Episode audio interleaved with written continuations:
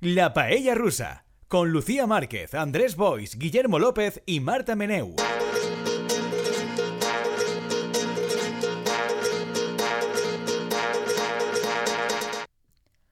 Hola Paellers, bienvenidos en nuestro primer episodio de la Paella Rusa de 2023. Ahora puedo hacer esta broma que me gusta mucho decir, no nos veíamos desde el año pasado, que es algo que me encanta hacer, o hasta el año que viene, cuando al final, pues no nos escuchábamos desde el año pasado, madre mía, qué emoción. Tengo aquí conmigo a Andrés Boispalop. Hola Andrés. Hola, ¿y te importan muchas cosas, el Reis? Eh, pues sí, porque he sido un- prácticamente una santa. Mm. Una santa. A Una- tu pesar. Eh, No, no. A tu pesar, He, no. he cultivado la santidad. Ah. Me han traído Papá Noel y los Reyes. Pero soy buenísima, Le- buenísima. les dos. Sí, es que en mi casa históricamente dividimos los regalos. Mm, Hace el Papá Noel trae unas cosas y los Reyes traen otras. Así hay como diversificación. A través de las ondas tengo a Marta Meneu. Hola, ¿qué tal? Bueno, yo tengo que decir que a mí también me gusta mucho la, la broma de nos vemos el año que viene. Para darle un poco de vidilla. ¿A vosotros os han traído cosas los Reyes? Uy, claro. Porque clar. ha sido, habéis sido santos No, prácticamente. I a Marta entenc també que el tronc de Nadal, no? O el cagatió, vaja. No? O no? Eh, no, yo este año no he tenido regalos, pero porque me he ido de viaje al extranjero y, y no, no, no he tenido regalos. Mm, què té a veure una cosa amb l'altra? porque suficiente regalo ha sido el viaje. Ah, Ha aleshores sido- ja has tingut regal. sí, sí. El regal era el Claro, viatge. sí, bueno, sí, sea, podría considerarse, sí. No, claro, o sea, a ver. Y quien seguro que ha tenido regalos es Arturo Delgado, que está en control técnico, que es un bendito y nos salva de nosotros mismos. Hoy no, sabe- no le podemos preguntar si ha tenido regalos o no a Guillermo López, porque no está aquí, no está físicamente, no está a través de las ondas, está en una de sus misiones secretas. Mm, Pero bueno, pero sabemos que en espíritu nos acompaña. però segur que ha tingut regals. Seguro. Segur, segur. Seguro. No? Nosaltres hem tingut regals de Reis, de Pare Noel, del de Nadal este, el tío. les estrenes, que és una cosa valenciana. Sí. Jo no sé si ara està a Espanya o de gent del món. Yo ya he tenido este momento trágico generacional en el que he pasado de recibirlas a darlas. No, però això no... no Sí, sí, sí. O sea, tu, tu com, comences a donar també, però continues rebent. No, no, pues ah, ya no? no, no, en, la, en la teva família se talla el grifo. Sí, hay un momento que dicen, mira, ya no solamente mira hasta aquí, sino no vas a recibir y además va a haber un trasvaso Sí, sí. de rentas a los pequeños. Sí. En, es solamente un niño que, claro, se está, se está forrando. Clar, i us ha fotut a totes Efectivamente. les altres persones. No, però la resta de, de persones de l'Estat o del món o d'Europa, tal, no sé què, sabíeu que a València el dia 25 la tradició era que la família, els majors estrenen, que vol dir que donen diners Sí. al, als menús. Billetitos, billets, exacte. billets. Una cosa fenícia valenciana, Sí, de manera sí. que els valencians passen de regals el que volen són les estrenes des del primer moment. I hem tingut la famosa caixa de Nadal de... Efectivamente, Valencia de Valencia Plaza. Valencia Maravillosa. Hemos estado, yo he estado de ahí eh, comiendo todas las navidades. Mm? Mi familia, mis seres queridos, mis amigas, todo el mundo ha comido de esa caja. Muy bien. Grans productes de gran qualitat. No, sé, no sabem qui va excelente. fer la selecció, però molt bé, i Molt molt ben bé els hecha. anunciants de València Plaza. Sí, muy bien hecha. Sí, sí.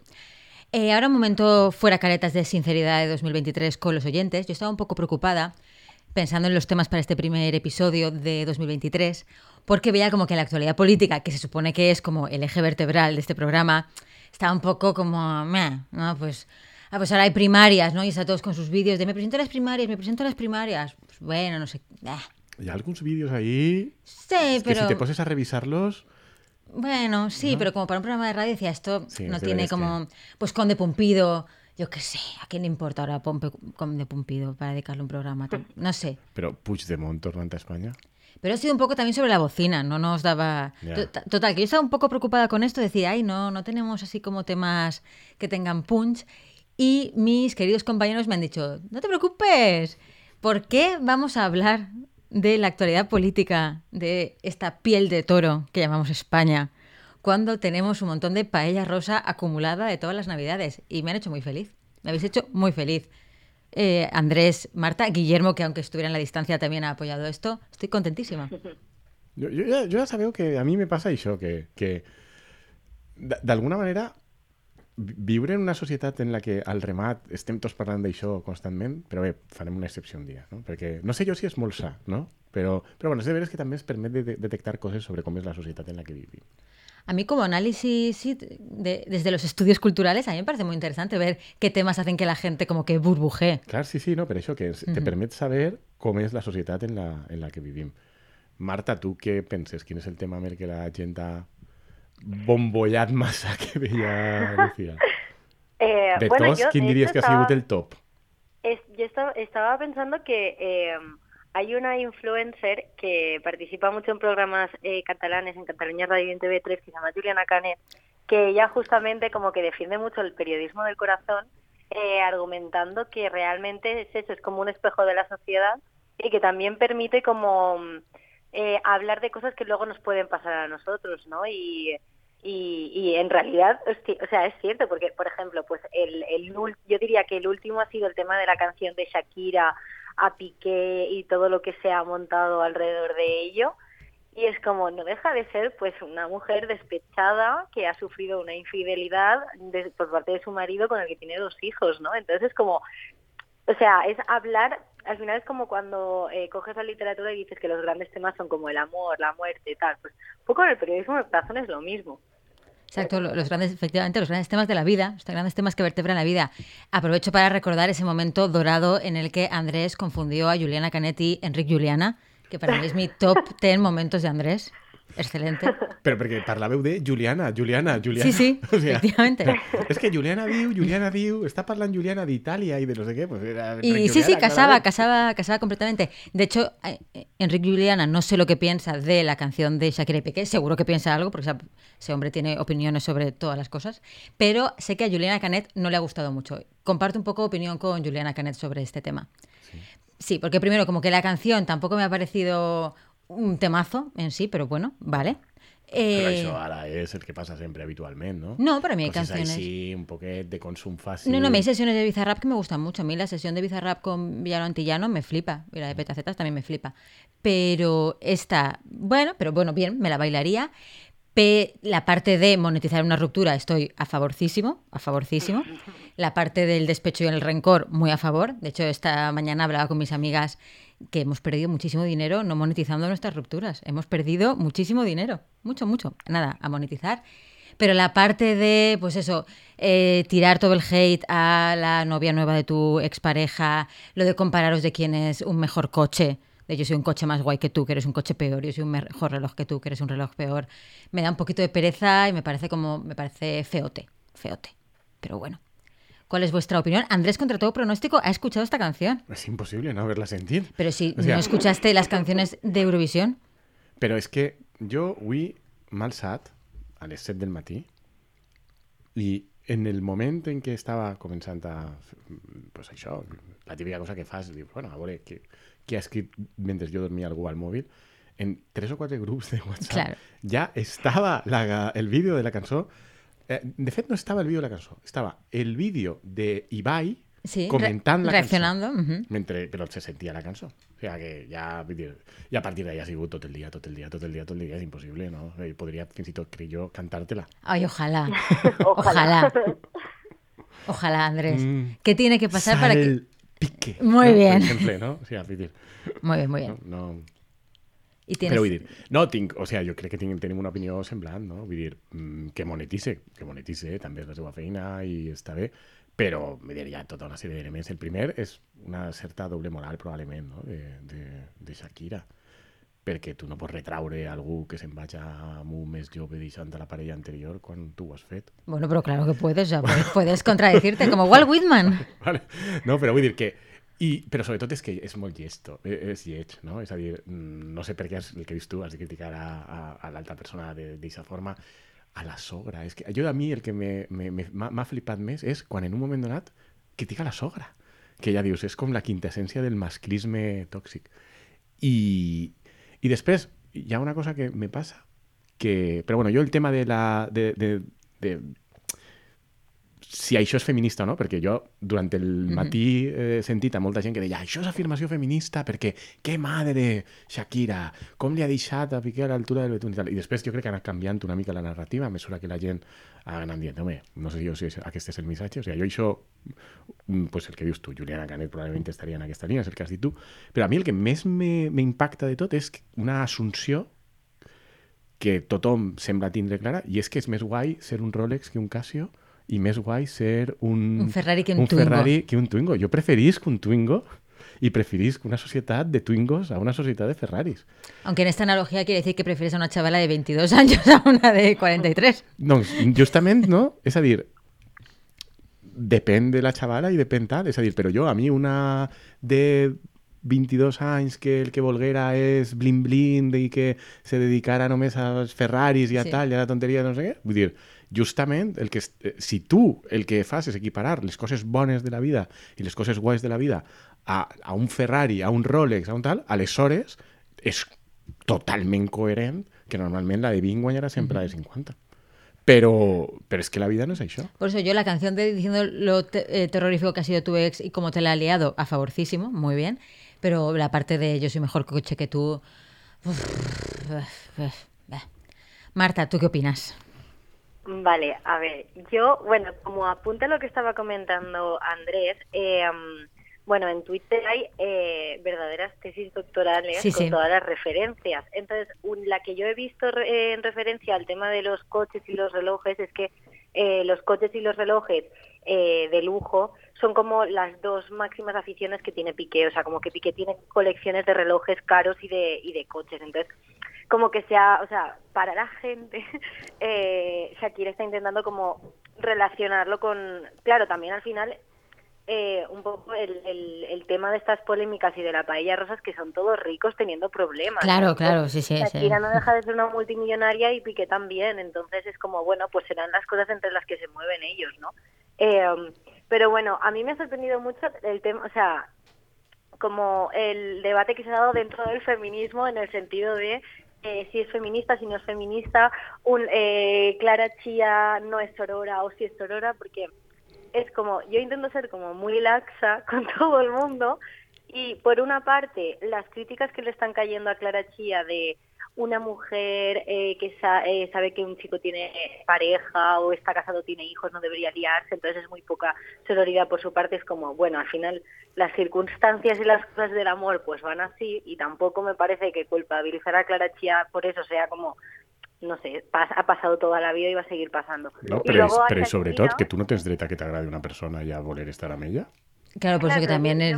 Sí, como- o a conquistarla, claro, si, si giras la narrativa a me enamoré de él y lo quise conquistar, Mm. mm, sí. Claro, es como al final el que el que tiene una pareja y ha cometido una infidelidad es él, porque él si ve que le gusta Clara Chía o Clara Chía e intenta conquistarlo, podría hablar primero con Shakira y dejarlo. Entonces, es como ahí, se- para mí el único culpable sigue siendo Piqué. Y luego la parte de Shakira de eh, qué poco feminista se metió con una mujer, eh, es como, no sé, o sea, primero que, que Shakira lleva muchísimos años en el foco público y no sé, entiendo que se pueda, equi- para mí es un error hacer lo que ha hecho, pero es como, para mí el feminismo es también dejar que las mujeres se equivoquen y puedan ah, cagarla así. Quiero decir, hay muchos hombres que hablan sobre su sex, que hablan sobre las parejas de su sex y es como, bueno, mm, pues para mí es una cagada, pero yo creo que Shakira en este momento de su vida eh, pues tiene derecho también a equivocarse. Claro, es que está como toda esa presión, ¿no? De que tiene que hacer la canción, la canción definitiva, con la que todas nos podamos sentir identificadas, la canción que cumpla como todos los anhelos de, de la mujer a lo largo de la historia. Y no, pues a lo mejor la chica puede sacar una canción y que no esté bien y ya está, y no pasa nada. Mm. Hmm. De totes También he visto, sí, también he visto que eh, están relacionando mucho a Shakira con las, las fases del duelo, ¿no? Que se Sí. pasan en una en una ruptura y claro está primero la negociación y ahora está como por la ira. Entonces estaban diciendo, bueno, esperemos la, la, la la canción o la, música que haga ya en la, en la fase de depresión que serán como más baladas y tal. Pero bueno. Pero yo, claro, yo que se marque un tema explicando todas las cosas malas que le ha hecho, que le ha hecho Piqué, mí eso me parecería estupendérrimo. Que además de que pues, ella tuvo una depresión porque tuvo un problema con la voz y el otro no le apoyó nada. O sea, to- todo eso, todo eso, que vaya saliendo, que vaya saliendo. Pero claro, que lo centre eh, en el muchacho. Ahí yo a tope. Shakira, si nos estás escuchando, canciones sobre que Piqué es un mierdas. Eso es lo que queremos. Eso es lo que necesitamos. Este tema... I sí. l'altra cosa que m'ha fascinat molt és que, que ella no pagara Hisenda, la culpa era també de Piqué. Ya, esta parte no lo m'ha- resultat molt fascinant, o sigui... Tengo que decir que eh, Federico Jiménez de los Santos A veure, explica, mira, hecho- no... no eh, com, ha hecho en la Crónica Rosa, que es lo que yo escucho realmente de los Santos, ha hecho como análisis de texto, análisis de texto de la letra. Eh, y él interpreta ahí que se refiere a que le dejó sola en con el problema de Hacienda, no que eh, la deuda de Hacienda fuera de él, sino que ella cuando estaba con problemas con Hacienda, el tipo como que la dejó tirada. Eso interpreta a los Tiene- santos. Tiene sentido, porque también. Era profe de que- literatura, entonces ella tiene mucho comentario de texto hecho, claro. Que fue- era profe de literatura. La interpretación auténtica, ¿no? Claro. De- de- eh, para, en, en bachillerato de chicas. Mm. Mm, aleshores- no, pot Eso- tendría más a ver, tendría más sentido. Però sí, però que és una cosa que, que, que sembla com estranya, no? De Sí, sí. O sea, tia, no s'està pagant d'Hisenda i has tingut un problema en Hisenda, no sé, dir... mm, Ha sigut tu, perquè claro, ell sí que és que claro. pagava Hisenda pel que guanyava ell, no sé, no... És una cosa estranya. Por eso però sí, el- podria ser. Es sí. que si no, claro, es un Sí. significado un poco raro. Lo de la suegra, por la suegra mal, pero sí que tiene sentido en el hecho de que le construyó una casa como al lado de ellos.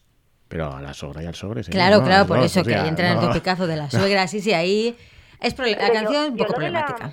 lo de la suegra no lo he visto como una cosa en negativo o mala. O sea, lo he visto como, bueno, sí, porque él se construyó una casa al lado, o sea, estaba construyendo una casa para sus padres al lado de la suya, pero tampoco veo, de hecho, en Twitter está circulando una captura que tengo que averiguar si es verdad o no, de que la- en la cuenta de Twitter la madre de Piqué Sí. eh, está dándole como me gusta a cosas que son a favor de Shakira. Entonces es como, yo no lo había visto en ningún momento como una crítica. Eso me parece un poco raro porque se han visto muchas fotos de, la, de los padres de, de Piqué con, con Clara Chía en plan haciendo súper amiguitos, así que no sé yo, pero bueno. Ostres, ser. esteu superinformats. Claro que Sabeu sí. qui és ja la nova i... Claro, por Y- supuesto, Andrés, pero por si es que favor. el problema es que y ha sido y súper mediático todo. Sí, però jo, però jo crec que també té un punt d'higiene en la vida de- d'aquestes coses. Vull dir, jo he sentit la cançó perquè avui era impossible no sentir-la, però també que si el tsunami arriba i no tens més remei que absorbir coses, bé, però si no, un poc deixar que aquestes coses passen, no sé. Bueno, también esto va a ser la típica cosa que en dos semanas pues nadie va a estar hablando de ello. Bueno, pues un par de días de felicidad en Twitter y ya está.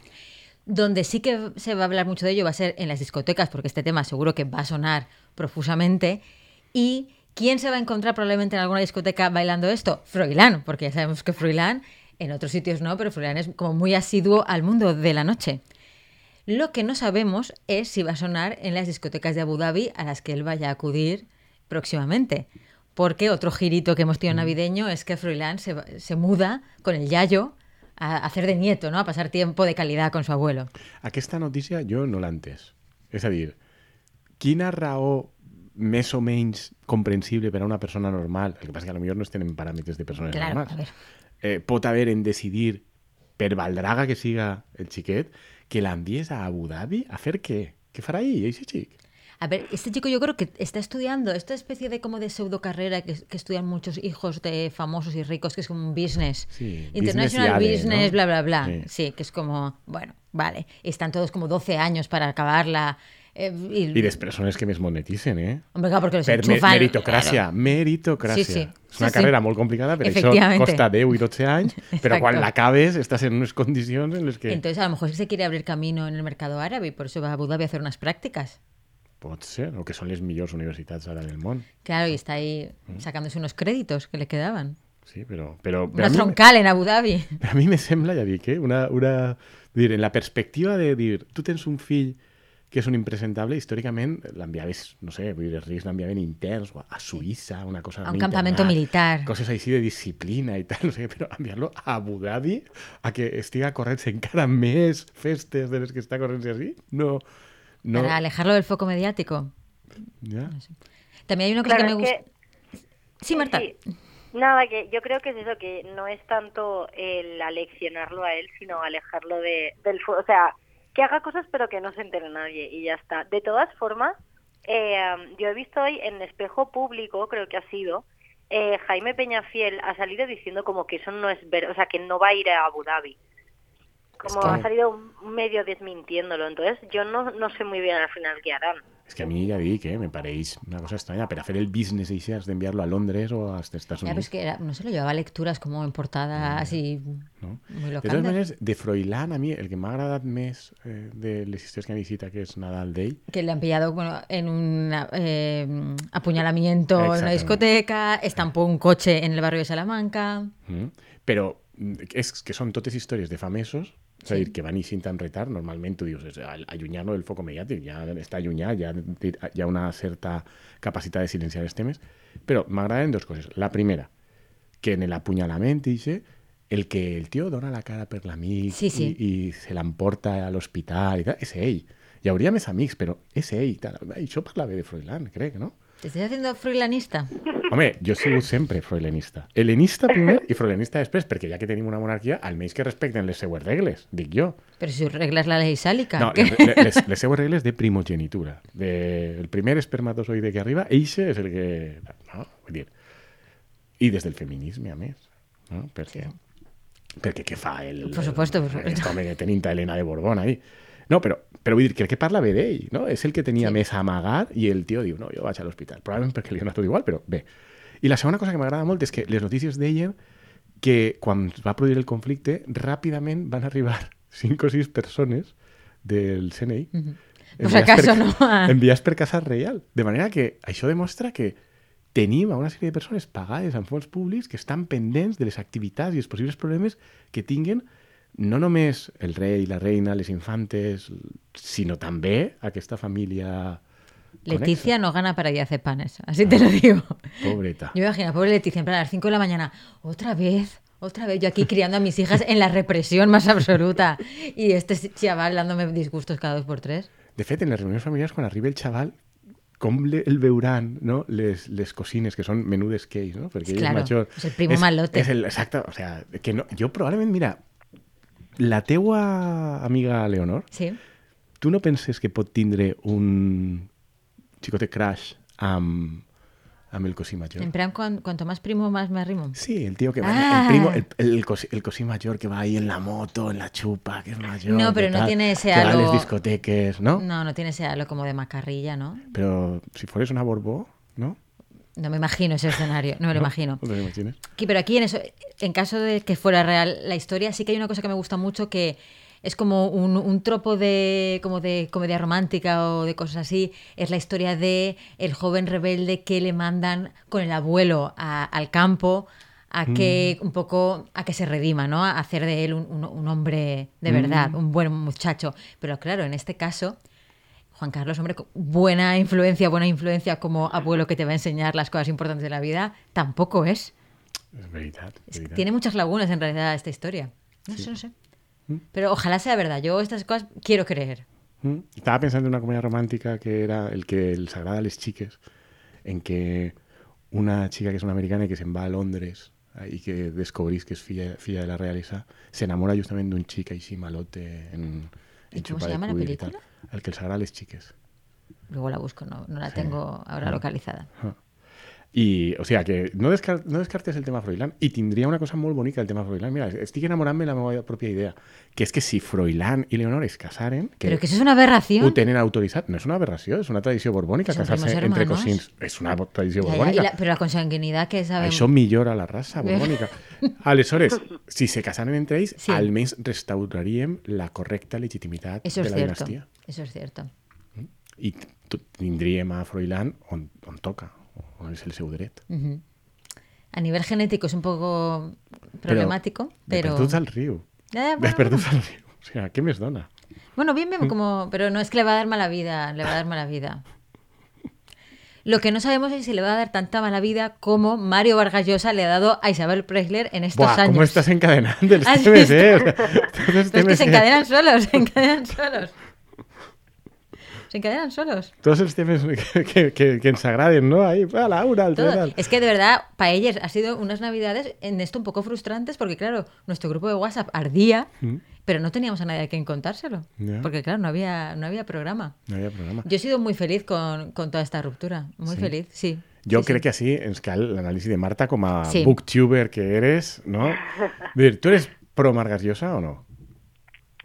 Eh, yo tengo un dilema con Vargas Llosa, que es, no me cae bien como persona, pero eh, no puedo mm, obviar que su obra pues es buena, o sea, a mí me gusta. Entonces, pero he estado, eh, o sea, me miré en su momento cuando salió la noticia de la ruptura, pues, que había pasado ahí, y, y me acuerdo que Andrés pasó un artículo del país y me dio mucha rabia porque era como súper elitista. O sea, era justo de lo que yo huyo del mundo literario, que es eh, este elitismo de por leer o por escribir ya es como que, bueno, solo puedes ir a escuchar ópera y escuchar música clásica. Porque decían como que las razones, ¿no?, entre de la ruptura, bueno, que era un, un desgaste, que no había sido nada de sorpresa, y que era un poco como que Isabel Presley, Presley uh, Presley era como... Una frívola. Que le gustaba mucho Mm, el sí. y que Mario Vargas Llosa no, ¿no? Y que era como, madre mía, choque de dos mundos súper diferentes. Y me, me hizo especial gracia cuando hablan del, del documental de, de Tamara Falco, donde salen también ellos. Sí. Como que Mario Vargas Llosa como que se sentía como un animal así observado en una jaula o no sé qué por salir en el documental. Y era como, a ver, no sé. Claro, que no primero me, es como- No me ha gustado. no primero me ha es de, eh. Premio Nobel, pues si tú no querías salir en el documental de Netflix, podrías no haber salido. Pero es que además, no os acordáis que hablamos de ese documental aquí y yo os comenté como en todas las escenas en las que sale él, sale o leyendo el periódico, leyendo libros o hablando de libros todo el rato. Entonces, también él salió en Netflix como gustándose, en plan, mirad qué intelectual soy.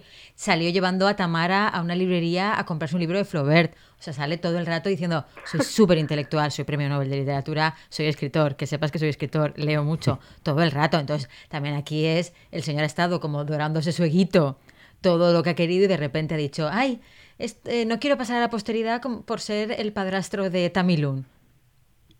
Tamilun es Tamara Andrés, que bueno que Ah, pones cara de perdón. loca. Es, que es su- como su diminutivo. Su diminutivo familiar. Sí, entonces ha decidido, claro, de repente ha dicho, ay, ay, que a lo mejor me van a recordar más por ser el novio de Isabel Presley y el padrastro de Tamara que por mi obra y, ha- y le ha entrado el canguelo. Pobre. Jo sé contat alguna vegada quan vaig estar en Vargas Llosa i Isabel Preisler. Fuera de micros. Fora de micros. Fuera de micros. No? Yo va- no lo sabía, la verdad. Ah, no? Es que fue un fuera de micros que tú no estabas en esta ciudad, estabas en otra ciudad. No, però pues, és això, vull dir, va, veure, vull dir, va ser un acte amb molta gent, fa... Y no le preguntaste por Tamara. No, no, no sabia qui era. Jo en aquesta època no sabia qui era Tamara. Lamente dir-ho. No. De fet, ara encara estic una mica despistat. Vull dir, és filla d'Isabel Preisler, però ja més no me preguntes. Y el Marqués de Griño.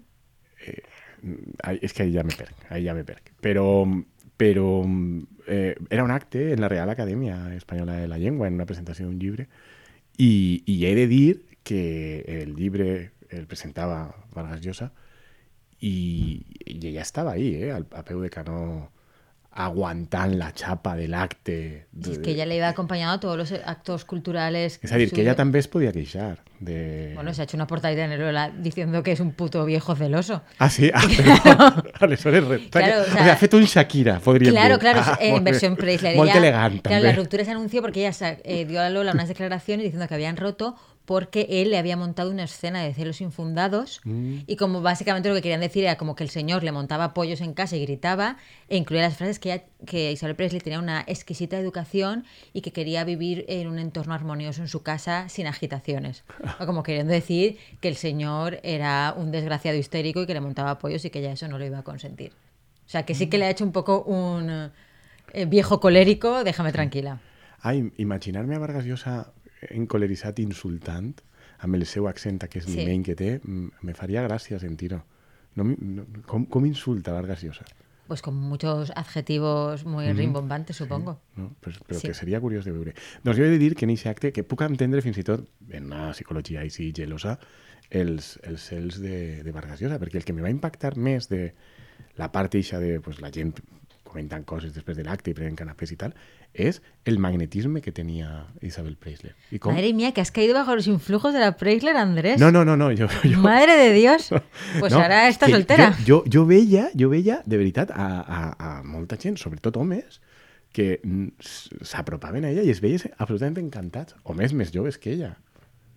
Cosa que no era complicat en l'acte, perquè, clar, ja arriba un moment en què, en què gent per damunt de la seva edat estava pràcticament Vargas Llosa i ja, però, però em va cridar molt l'atenció, aquesta capacitat que, que, que tenia ella de- de- en societat en un acte a més que era sobre llibres i tal, que a ella probablement li interessava relativament poc, però ella estava molt bé i, i veies a la gent encantada i volent estar amb ella. Aleshores, m'imagina un senyor ja major, així, Claro. tal, ¿Qué par de qué hablabas mientras te tomabas el canapé de salmón? Claro, claro. en plan- Exacto, ¿con quién estabas? ¿Con quién estabas? ¿Con quién estabas? Ese que no ha escrito casi nada. Efectivamente. Mm. Pero por eso es como, además llevan juntos ocho años y ahora te das cuenta de que esta señora es frívola, absurdo.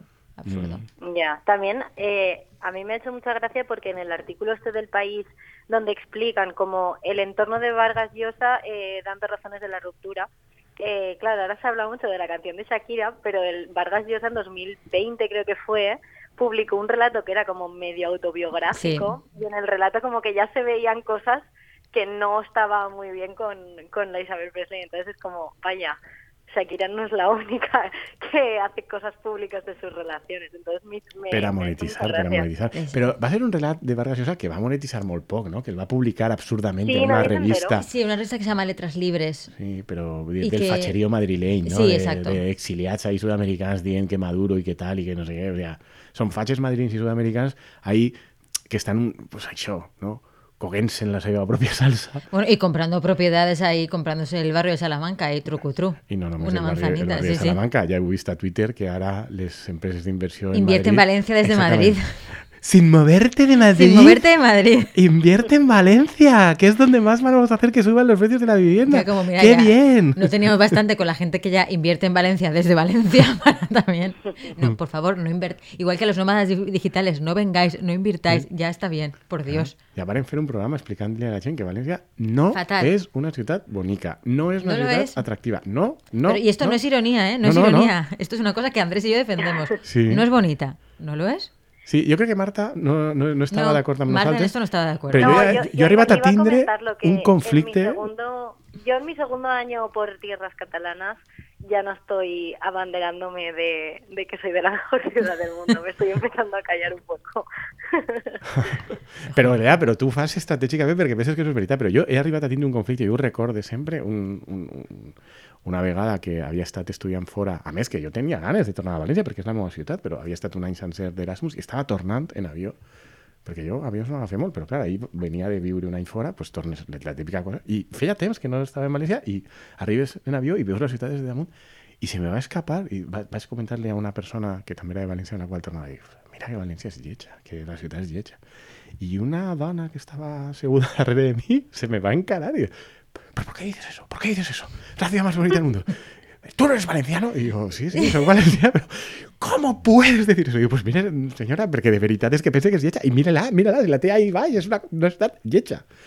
Però, però és una opinió minoritària. Sor, a mi el meu parer és sorprenentment minoritària, perquè des de dalt és Somos superlletja La minoría silenciosa. i quan la passeges jo no veig que sigui una ciutat bonica. Muy buena calidad de vida. Sí, muchas No cosas. digues això! Ja, ja, no però- digues això! No feu cas a això que... Pero es fea, ¿eh?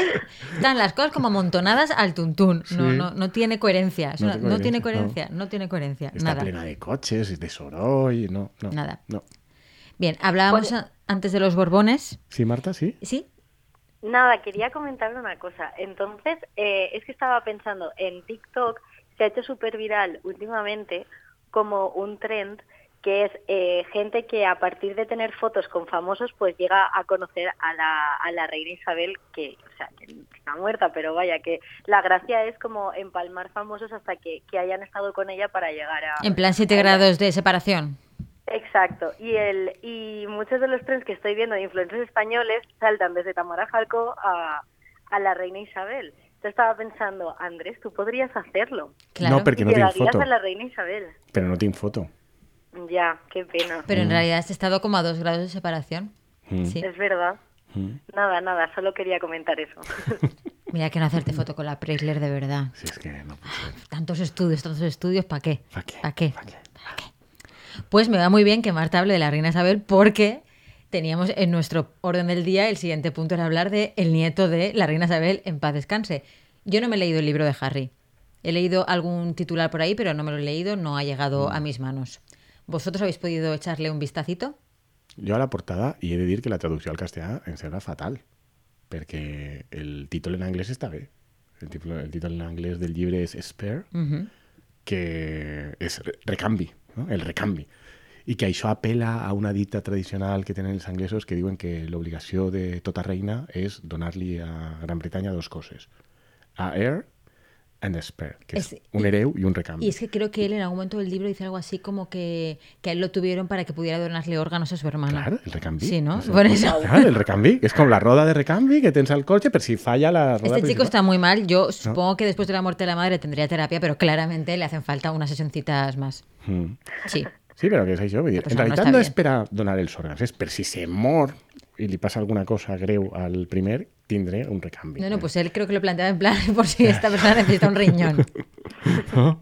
Però, vull dir, el que passa és que això històricament de vegades te garantia poder accedir al tro, Però ara és que han canviat les coses, és que ara la gent viu molt. Clar. I, és, I és de les famílies reials encara més. Aleshores, Pero bueno, sí que tenía sentido que tuvieras dos posibles herederos, porque claro, si no, te quedabas sin, sin línea Claro. sucesoria y era una, eso, eso. un follonaco. A heir and spare. Eso tiene toda la lógica. Esa és la dita tradicional dels anglesos. I en canvi en espanyol l'han traduït d'una forma super absurda. ¿Cómo era? Sí, yo lo vi, no me acuerdo ahora cómo En la era. sombra, ¿no? Sí, algo así. No té la gràcia. Cuando en de realidad sigut- el recambio, el recambio mola tiene también, més, mola tiene también més, mucha mola fuerza. molt més, mola més, no? I eh, fins ahí el meu la meva anàlisi sobre... Marta, ¿tú te lo has podido leer o echarle un vistacillo? Yo, yo eh, bueno, tengo que decir que el libro, o sea, me fascina cómo ese libro va circulando por ahí desde el minuto uno que lo han publicado. O sea, mm, creo que denota que, que va a ser un bestseller. No, si està Pero- circulant per ahí no se ven. Ya, bueno, también es verdad, pero también he visto, por una parte he visto, bueno, me ha hecho mucha gracia ver a los periodistas especializados en, en la corona, ingleses, eh, diciendo, bueno, realmente no había tantas colas para comprar los libros, había más libros que gente esperándolos, no sé qué, porque claro, en Inglaterra no tiene que haber sentado nada bien. Eh, yo para prepararme el, el- sí que me lo quiero leer, pero para prepararme el programa de hoy, lo que he hecho ha sido buscar eh, típicos artículos cuyo titular es eh, cinco eh, bombas que hay en el libro de, de Harry. Y entonces he empezado a leer, pero tampoco me quería hacer muchos spoilers, entonces me he leído algunas. Y sí que es verdad pues que habla de... mm, o sea, habla de cosas bastante fuertes en realidad. Habla de que ha tenido como peleas físicas con su hermano, que su hermano lo tiró al suelo una vez, de, a raíz de las tensiones estas que tuvieron Sí. cuando se quería ya marchar. Habla también de bromas que suelta su padre sobre que a lo mejor él no es hijo suyo, sino fruto de una relación que tuvo Diana con un oficial. O sea, como cosas que tú dices, este chico, yo entiendo que no esté bien. No, O no, es que esa familia es un horror. Eso, mucha- eso. Muchos traumas, muchos traumas y, y sí que creo que, que este libro sí que de verdad cuenta cosas que no se sabían, no como el documental de Netflix que fue un poco como descafeinado. El que veig és que hi ha una certa, un- no sé, un cert canvi en l'opinió pública monàrquica o no monàrquica, o que li agraden aquestes coses, de aquest tio fa uns anys era considerat unànimement lo pitjor de lo pitjor, no? que era quan es vestia de nazi, feia el salut nazi, aquestes, coses, i ara és com el personatge bo no? dins d'aquesta història. Claro, como que se ve que ha ganado trauma a malvado. Siempre está como, ¿no? Este, Ah, vale. Yo creo que siempre es como esta balanza entre ¿es una persona traumatizada, muy fastidiada por la vida o es un tío malo, malvado? Serà va guanyant trauma. Yo creo que a que trauma gana a, mal, a maldad. I com guanya trauma, els culpables, són pitjors que Claro. ells, són els que generen Sí. el trauma. Que és una mica el que li va passar també a la mare, no? Sí. Que no, de ser considerada molt impresentable va passar a ser considerada Pero fue considerar mm, impresentable Home, jo crec que no, sí, que sí, no? O por la que- opinión pública, Diana, la princesa del pueblo. Bueno, Ah, yo creo que al principio Claro. sí que parecía como la típica, al ser mujer sí que era como la típica loca, que está como súper celosa de los medios de repente, ¿no? O sea, hasta que no Sí. empezó a contar ella que había tenido problemas de bulimia y de depresión y tal, como que no, no se la vio como que estaba rota en realidad, ¿no? Sí, Pues yo- gana, yo- yo creo gana que- trauma. Pues que claro, tienes al padre, que es un monstruito, al rey Carlos, Mm. que es un Sí monstruito. y, que le- y el hermano, que probablemente esté también fastidiado, pero que se lo ha gestionado de una manera pues diferente, y, que, y este pobrecico se ha caído un poco... Ai, perquè és l'hereu. A mi, de tota aquesta història, només em preocupa una cosa, més enllà de la traducció del títol. I és si hi ha algun risc que la germana de la princesa, perquè no és infanta, no? de la Sí. princesa Leonor, O sea, Sofía, eh, sí, que és la simpàtica de la Sí. família, no? La, que, sí, que puga acabar així de malament. A mi és una cosa que em preocupa. no, no, ya se está encargando Leticia Sí. de que no de que sean súper amigas, de que, que se quieran mucho, que sepa que se tienen la una a la otra, no es que las lleva todo el rato como junticas, O sea, no, no. insistisc. O sea, No, no. preocupa molt. También es verdad que yo creo que el, eh, mm, uno de los grandes conflictos que hay entre los dos hermanos está feo, pero es Meghan Markle. O sea, todo viene cuando él eh, conoce a Meghan Markle, inicia una relación con ella, decide casarse y la y, y aparte de comentarios que cuenta él súper desagradables hacia Meghan Markle, tanto por racismo como por machismo, eh, el, el conflicto que hay entre los hermanos en realidad viene de que la Casa Real no, no los protege o ellos consideran que no los han protegido, ¿no? Entonces, en realidad, si entre Leonor y Sofía no hay una cosa así tan grande, no veo por qué, o sea, antes los hermanos se llevaban medianamente bien. Pero también porque es como cuando es como que Harry ahí es de- cuando empieza a emanciparse, ¿no? Hasta entonces había estado como un poco en su rinconcito haciendo sus cosas, ahí es cuando decide ir por libre. També hi havia un comentari línia Ferrari-Skoda, Sí, no? eh, Twingo. De, eh, perdó, Twingo. eh, que no, que és, és com, com comentari generalitzat, que clar, que ell que és el, el no sé el nom, el, el, l'hereu, el, el germà major, no? que sembla que li senta molt malament que l'altre, que no és el que serà rei, Sí. Tinga més Ferrari que ell, no? Una cosa també molt masclista, no? Com, I que a partir d'ahí, no? Això és l'explicació que donava quasi tothom, no? Que ell no suporta que el seu germà menut, que era el pringat, el idiota, el nazi, el no sé què, no sé què, de sobte aparega amb la que probablement és la xica superguapa. A mí esa explicación me parece un poco facilona, ¿no? Sí, jo, jo l'he sentida molt. eh? O sea, veo más como que, que sea envidia y que le quite foco, ¿no? Que sean más carismáticos como pareja que ellos y ellos se vean un poco como más sosos. Sí, porque pero son ahí- más sosos. Sí, però ese rotllo de tu eres el que ho té tot perquè eres l'hereu, també has de tindre a la dona més guai, a la parella més guai, no? I no pot ser que la tinga l'altre, això... No? No sé. Pero aún así yo, Leonor Sofía, esto no lo veo. Seguro que se hacen trenzas para siempre. Imagina que Sofía acaba tenint ahí a un tío súper guai, guapíssim. Rollo, el Meghan Markle masculino, el tío més guapo del món. No. ¿No? Pero se querrían igual. Tu se creus que Leonora igual. ho, ho portaria bé? Sí, sí, yo ese Sí? vínculo lo veo ¿No? muy fuerte. Sí. Leonora ahí amb un, no Que sé, ha sobrevivido a la crianza de. Leticia. Tu imagina't a Leonora Froilán Pero de verdad, i Andrés, a, a, a yo te- Sofía te amb- prometo- amb el tío més guapo del món. te prometo que Froilán no es el partidazo que tú crees que es.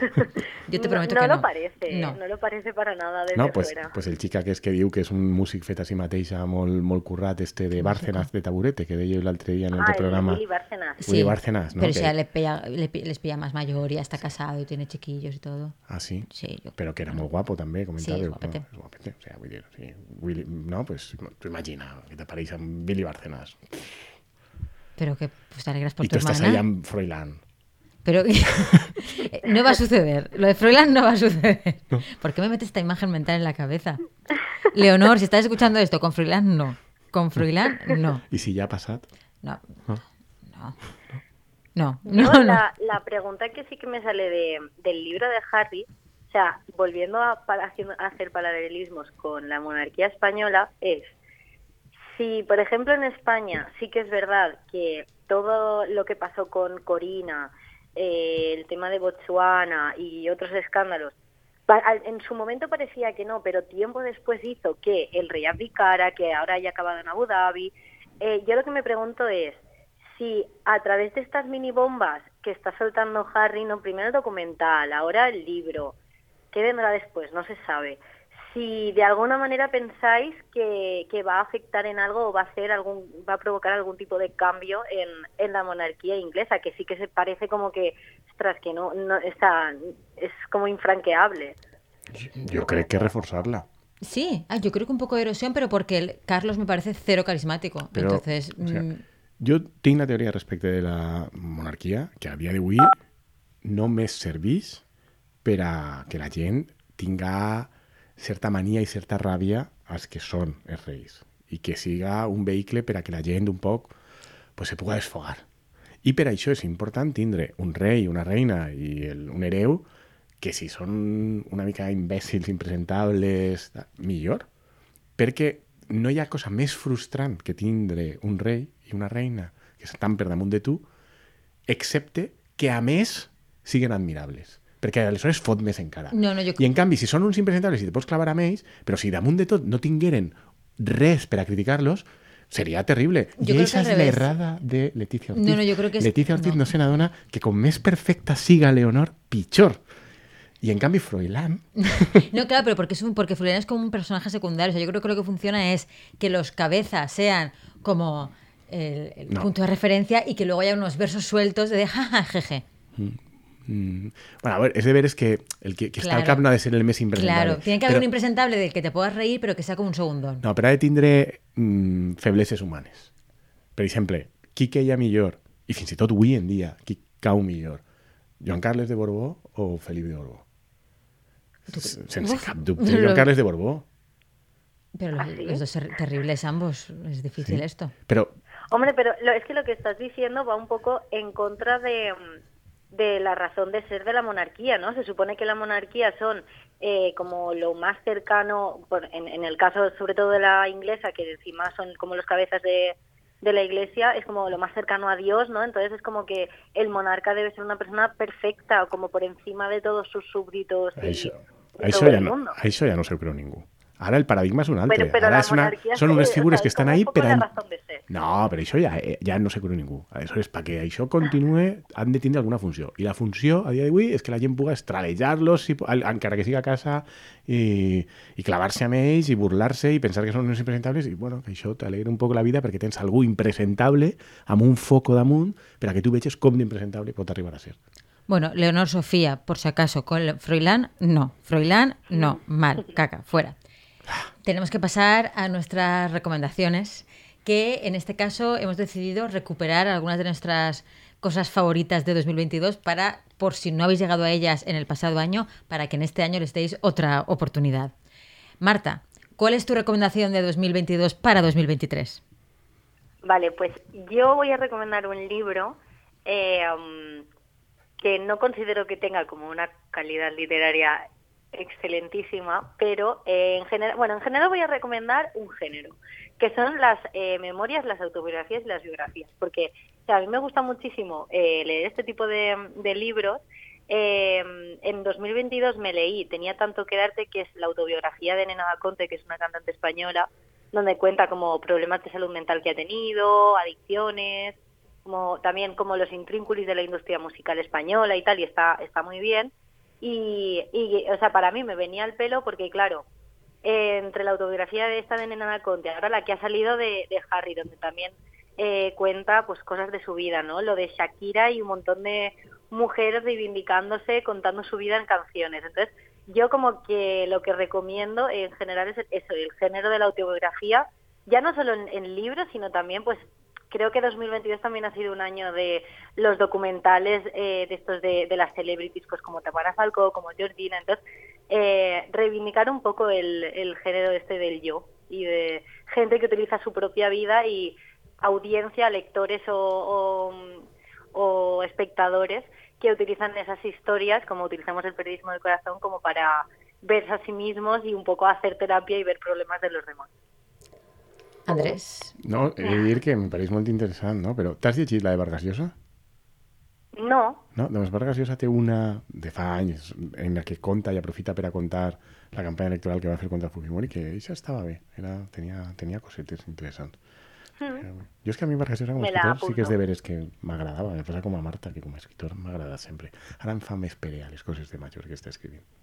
Doncs jo, ràpidament, una cosa que jo he llegit, o he començat a llegir en realitat, perquè és llarga i vaig a poc a poc, però que jo no havia llegit mai, i aprofitant que hi havia una nova traducció, en aquest cas al català, que és una traducció de Margarida Castells, eh, doncs me vaig comprar el llibre i no l'havia llegit mai i m'ha sorprès molt favorablement, que és l'antologia de, de relats i de contes de les mil i una nits. I, la, bueno, la recopilació que fa, que fa aquesta dona, que és una experta en el tema, que Margarida Castells, contempla també, per exemple, una sèrie d'històries que no se sap ben clar si formen part de les antologies de la Mil i una o no, que són, per exemple, totes les diferents històries, perquè hi ha més d'una de Simbat del Marí, però i aquesta part és una mica més roja. A mi Simba del Marí, que és unes aventuretes, m'ho més igual. Però hi ha, en canvi, altres, altres històries que jo la veritat és que no coneixia i que, i que són molt divertides. I m'ha sorprès molt que dins el context, estem parlant d'un context doncs, de fa segles, de relats que són relats tradicionals i populars que van passant eh, per cultura popular i que després formen no, un corpus que se comença a editar a diferents països àrabs fins que més o menys se va assentant un cànon. De fet, el que ens ha arribat a nosaltres és el que d'una edició egípcia, segons s'explica aquesta dona, que recopila un francès no? en, eh, fa dos segles. I a partir d'ahir més o menys tenim el cànon del que són les nits. El que m'ha sorprès més és la posició de les dones, que és una barreja d'una societat superpatriarcal on les dones tenen una funció tradicional i, i sense cap influència ni en l'esfera pública, política o comercial o econòmica, però eh, moltes de les històries se fonamenten en dones intel·ligents que des d'aquesta posició d'un segon pla aconsegueixen coses, aconsegueixen enganyar els homes, aconsegueixen prendre-los el pèl, aconsegueixen a poc a poc guanyar espais i, i, i m'ha resultat això particularment interessant, a més, a més que hi ha algunes històries entretingudes. La pròpia història inicial vehicular de les milionanís, en el fons és una dona que, que li va contant els contes al, al Para que no se la rei. cargue. Para que no. En realitat hi ha un tema de sororitat ahí. Que Siempre hay un tema de siempre- sororidad. Que yo no, que yo vas a descubrir, no el conocía tampoco. Eh, és una història terriblement masclista i tal, però en el fons, clar, no és tan masclista si està contat el conte i està contat com una cosa dolenta. I és que el rei en qüestió el que feia era mm, demanar joves eh, verges per a casar-se amb Sí. elles, s'excitava i després les matava. Sí. I després demanava una altra, i una altra, i una altra, i una altra. I arriba un moment en què el seu visir se veu obligat a, a donar-li una de les seues filles i la seva filla diu, tranquil, papa, no, perquè el, el visir li ofereix que, que se'n vagi del país, perquè ell no vol que li passi a la seva filla el que no té ningú cap problema en acceptar per a les filles de l'altre, o per a altres xiques, simplement, encara que siguin filles o no de ningú. I aleshores eh, ella li diu, no, no, no, jo he d'anar, jo he d'anar perquè això no pot ser i per a protegir a altres dones. I aleshores el plantejament en el llibre, expressat per ella, en el conte i en la narració popular, és que ella ho fa per a salvar-se a ella, però per a salvar a la resta de dones joves de, del, del regne, que també me pareix una cosa bonica, i jo no sabia que era part del plantejament. O sigui, que m'ha interessat molt el veure aquestes relacions home-dona eh, en aquesta literatura popular de fa un mil·lenni eh, popular àrab. Yo voy a hablar de cuatro de mis libros preferidos de 2022. De uno de ellos ya hablé aquí.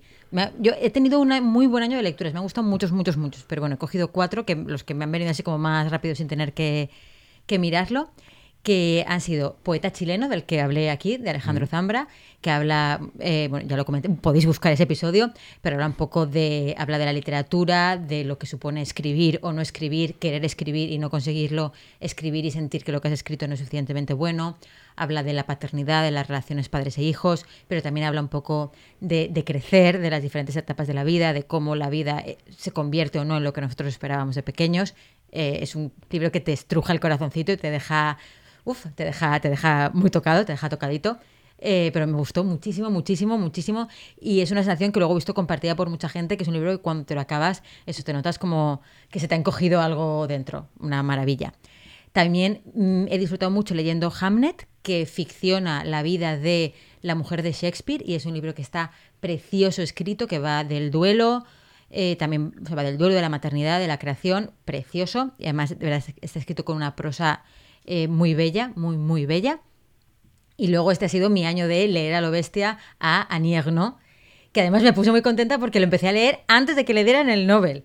Por lo cual me siento muy orgullosa de decir, "Ja, la conocía en la maqueta cuando no era tan popular.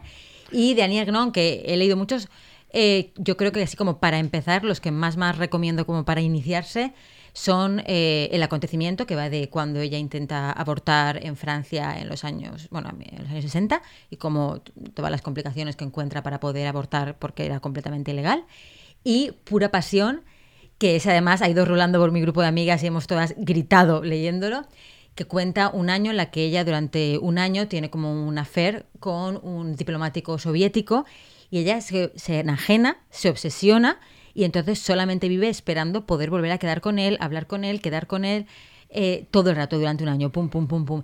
Y es una cosa maravillosa y yo creo que enlaza un poco con esto que hablábamos antes eh, de la canción de Shakira, como de, de no eh, de que se espera muchas veces de las mujeres en la esfera pública que sean ejemplares y ella en este libro va contando como hace un montón de cosas que en realidad están mal, son de persona que decir, estás completamente enajenada y la tía lo cuenta, lo cuenta, o sea, cuenta momentos súper vergo- vergonzosos, cuenta cosas como muy poco edificantes, episodios muy poco edificantes de su vida, y ella se abre en canal y te lo cuenta y te sientes muy identificada, aunque no te hayas pasado tú un año obsesionada con un diplomático ruso, pero creo que esa sensación de, de estar un poco, eso, un poco ida, ¿no? De, de decir, no estoy siendo como, no estoy siendo lógica, no estoy actuando de forma pragmática, no estoy siendo racional, me estoy dejando ir. Eso creo que es algo que sí que es fácil de, de sentir un poco compartido en todas partes, ¿no? O decir, madre mía, cómo la he liado, qué mal he hecho esto. Però la meva pregunta en este cas és, Sí. quan tu el llibre, entens que estiga així d'encantada amb el diplomat? Perquè eh, a mi aquestes passions boges literàries o Sí. cinematogràfics, sempre jo distinguís dos tipus. En la que tu entens, dius, és que a mi me passaria també, perquè pedazo diplomático ruso.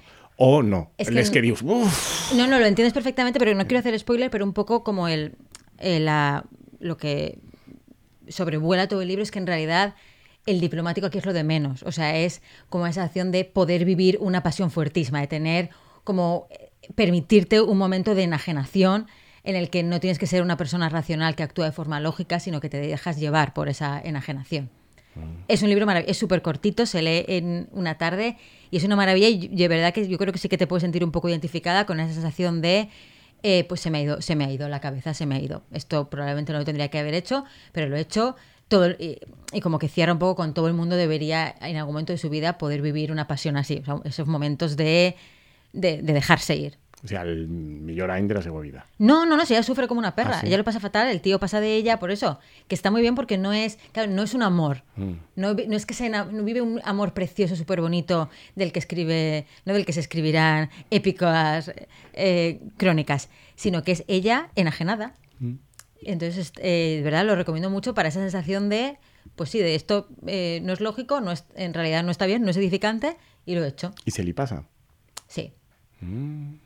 No quiero spoilear más, pero sí. Sí, sí. Pero yo una frase que una frase con la que yo grité, que era de pensé en hacer, en un momento pensé en hacerme eh, la prueba del SIDA, porque si me hubiera contagiado el SIDA, al menos me hubiese dejado algo. Al menos tendría algo suyo. Oh, Dios. Ese, o sea, ese nivel de enajenación, como para que la tía diga, y lo pensé, y os lo voy a contar esto, que en realidad me hace quedar fatal a mí. Pues, de verdad, ultra recomendado. Yo de estos cuatro, con los cuatro he disfrutado muchísimo. Y ahora, aunque Guillermo no ha podido estar aquí con nosotros en persona ni a través de las ondas, sí que ha querido compartir con toda la audiencia cuáles han sido sus recomendaciones de 2022 para 2023. Y gracias a la magia de Arturo Delgado, vamos a escucharlo todos. Bueno, pues aunque desgraciadamente esta semana no puedo estar, en lo que sin duda habrá sido una edición especial de la Paella Rosa en toda su, en toda su gloria, pues sí que quería aportar mi granito de arena con mi libro predilecto de 2022. Desgraciadamente no llegó a tiempo el libro de Príncipe Harry, eh, cuando me lo filtraron, no lo pude leer en 2022, con lo cual se puede considerar que no, no entraría dentro de- del año, así que lo dejaré para más adelante y me decantaré por dos, voy a coger dos, si me permitís, dos de los libros que me leí en 2022, porque uno, el de Kim Stanley Robinson, El Ministerio del Futuro, ya lo, ya lo comentamos en, en otro, en, otro, en otro programa de la paella rusa, entonces me parecería un poco redundante volver a hablar sobre él. Solo diré que me siguió impactando y me sigue impactando meses después que en última instancia la solución a los problemas del clima en realidad sea el terrorismo, ¿no? que es más o menos lo que defiende ese libro, el, el- el hecho de llevar a cabo acciones violentas contra los que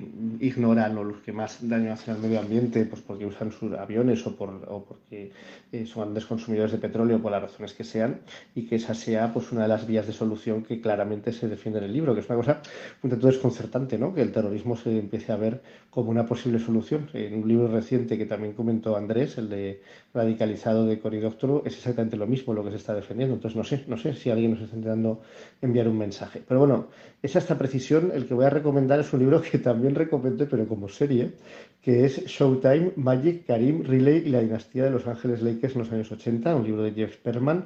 En su día yo lo que comenté es la serie, que me impactó mucho, me parece una serie divertidísima, eh, una serie de HBO que contaba la primera temporada de Magic Johnson en los Lakers y cómo habían cambiado eh, los Lakers y cómo ganaron, de hecho, el campeonato, pues en parte gracias a, la creación de ese, baloncesto espectáculo, ¿no? Que, cambió el baloncesto para siempre. En aquel momento, para, lo digo para los oyentes más jóvenes, el baloncesto no consistía en que una persona cogía la bola y botaba hasta meter canasta generalmente de tres, sino que había pues, cosas que eran pasar, eh, eh, desmarcarse, era, era un, un juego desconcertante para los parámetros modernos, ¿no? Y la verdad es que el libro cuenta no solo la primera temporada, sino el conjunto del periplo del Showtime, todo el periplo de Magic Johnson, es decir, lo que probablemente nos cuenten en la serie, pero lo cuenta de una forma bastante más amable que la serie. Es decir, eh, es, un, es un libro en el sentido más convencional, es muy divertido, es muy entretenido eh, para, para gente como, como yo que ya empieza a ser mayor y entonces le gusta eh, pues echar una mirada nostálgica al pasado, pues es una manera de revisitar los años 80 eh, y sobre todo pues la, el impacto que tuvo la NBA en todos nosotros en los años 80 y en ese sentido es libro interesante y sobre todo es interesante porque te cuenta toda la intrahistoria de los Lakers a lo largo de años cosa que en la serie pues está, está por ver que nos lo cuenten y cómo nos lo cuenten. Y lo hace con más amabilidad para con los jugadores. Es decir, queda claro que los jugadores son los capullos, pero como por otro lado, pues eso era bastante previsible que iba a ser así, pero como por otro lado en realidad pues está eh, penetra mucho más en las, motivaciones de los jugadores, en aspectos deportivos del juego y menos en, digamos, salseo como lo hace la serie, pues en ese sentido es un libro más convencional. Pese a lo cual me gustó, sobre todo, pues eh, porque digamos que me he quedado con síndrome de abstinencia de la serie y fue una especie de sucedáneo, ¿no? la metadona de, la serie de los, de los Lakers. Y ese es mi primer libro, mi mejor libro de 2022, un libro sobre baloncesto. Eso no sé qué dice sobre mí. Venga, un abrazo. Y lo tenemos que dejar aquí. Volvemos la semana que viene. Pero he de decir que las recomendaciones de Guillermo probablemente es mejor. Guillermo siempre es un máquina, un crack, una pantera de las nieves. ¿Pantera de las nieves? Pantera de las nieves. Así es, una pantera de las nieves. La semana que viene comprobaré si ha sentido no el episodio, porque si ha sentido el episodio, tema pantera de las nieves. la, pantera, la una pantera de las nieves. Muchísimas gracias a todos y nada, la semana que viene quién sabe si con algo de actualidad política que valga la pena comentar o con Tamara Falcó. Ah, quién sabe, nunca se sabe. Adiós.